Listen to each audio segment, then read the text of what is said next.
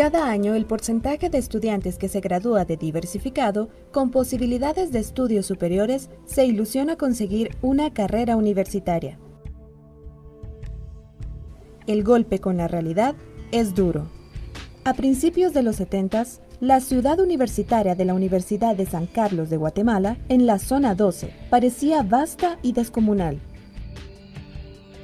El país apenas sobrepasaba los 6 millones de habitantes y el circuito universitario con una longitud de 3 kilómetros que rodeaban alrededor de 11 edificios era suficiente para atender a una población demandante de estudios superiores, estimada en menos del 1% de la población general. Esto era aproximadamente 40.000 estudiantes de todos los niveles universitarios en todas las unidades académicas. Hoy, 42 años más tarde, la ciudad universitaria es un barrio pequeño. El circuito universitario que continúa con sus 3 kilómetros de longitud y muchos más edificios en su interior, enormemente congestionado, es incapaz de atender a la creciente demanda de estudios superiores.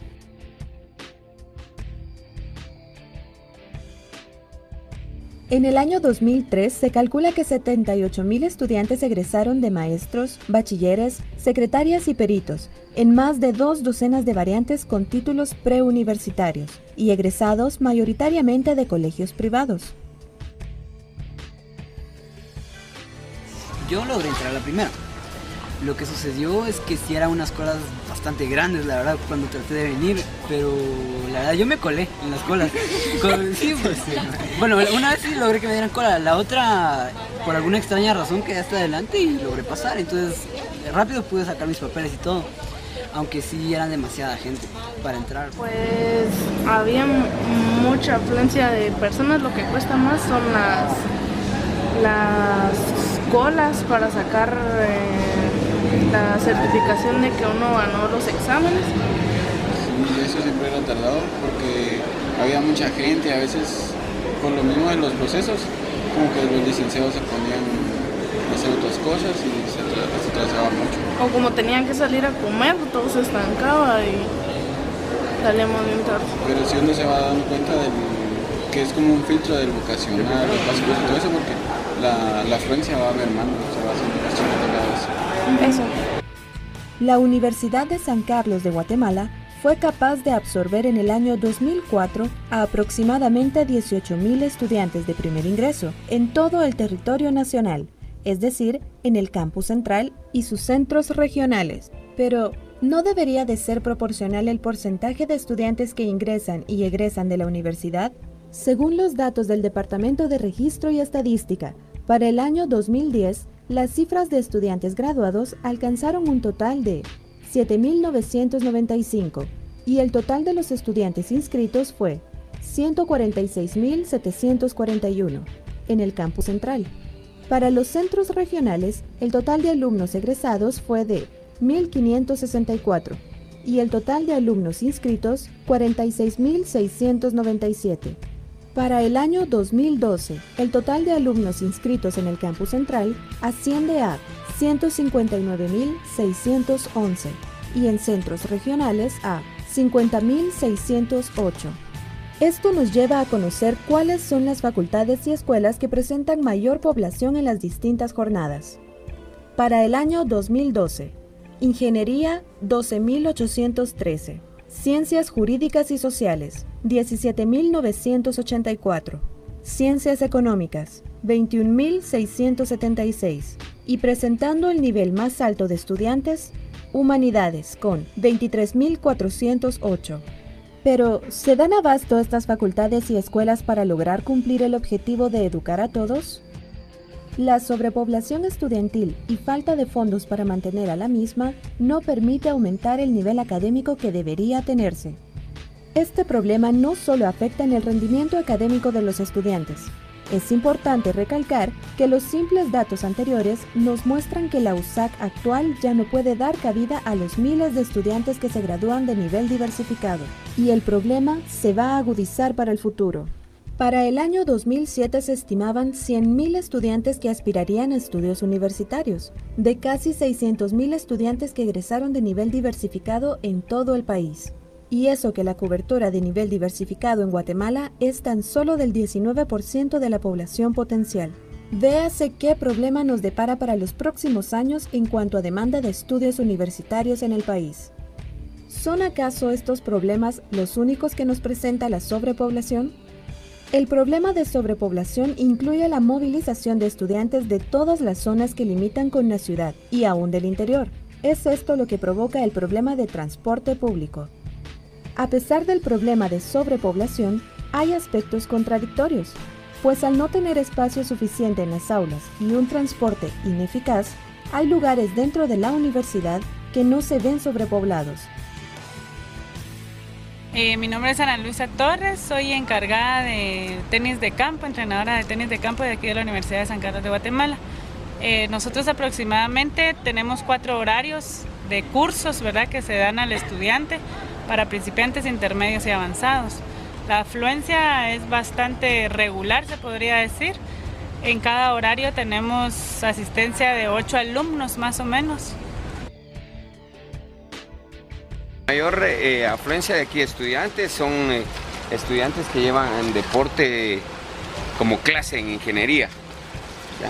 Es casi la mayor afluencia que, que, vienen aquí a hacer uso de las instalaciones.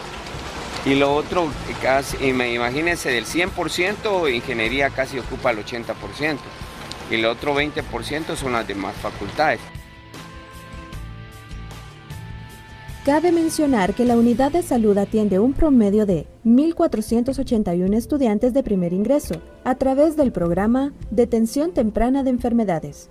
En su informe del año 2010, registró que el 50% de estudiantes de primer ingreso tiene una mala condición física, el 11% fuma, el 28% ingiere alcohol y un 30% tiene problemas de sobrepeso y obesidad. Estadísticas que empeoran en el transcurrir de la vida universitaria.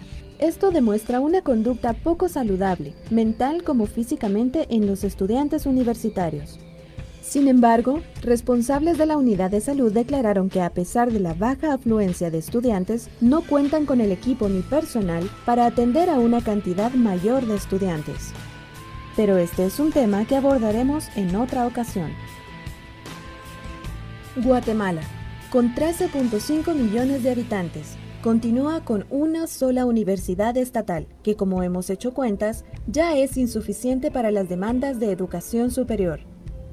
Es por esta ausencia de instituciones públicas de educación superior que florecen por doquier oportunidades de estudios universitarios, en casas improvisadas de barrio de la metrópoli y departamentos del país, y los jóvenes están dispuestos a pagar, por muy alto que se les presenten las cuotas, aunque desconozcan la calidad de lo que se les está ofreciendo. ¿Qué soluciones ha dado la Universidad de San Carlos a la sobrepoblación?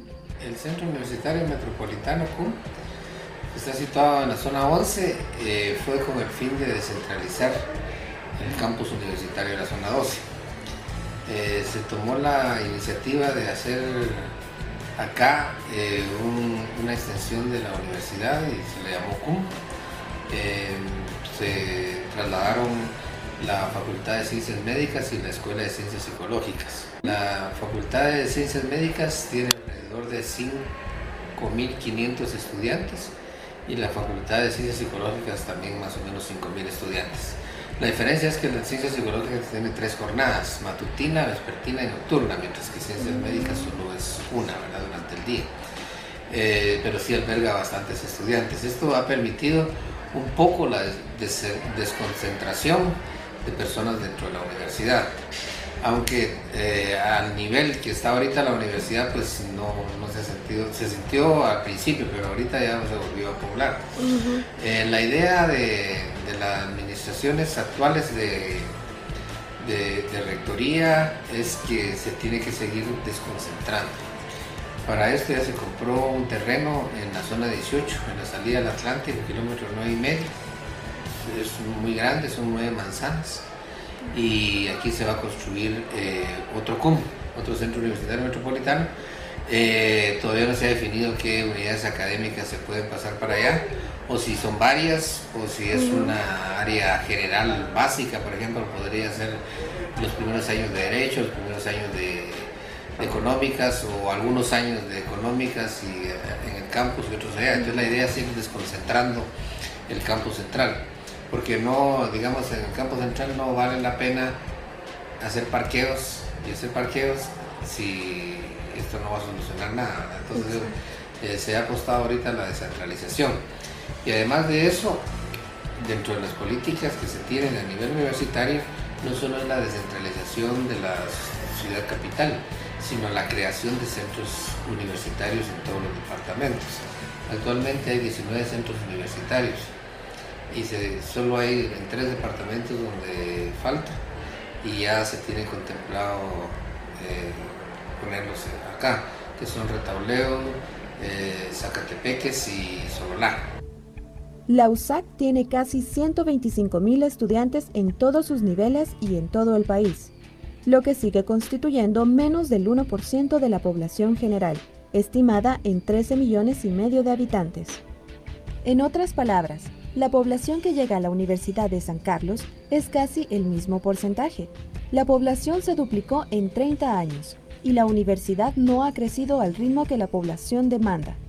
El Estado no ha podido crear más universidades públicas para dar respuesta a los miles de jóvenes ansiosos de conseguir una profesión liberal, con costos cargados al propio Estado. La educación superior en Guatemala debe de repensarse y recrearse, ofreciendo un futuro más halagador para los que cursan en las aulas escolares y universitarias.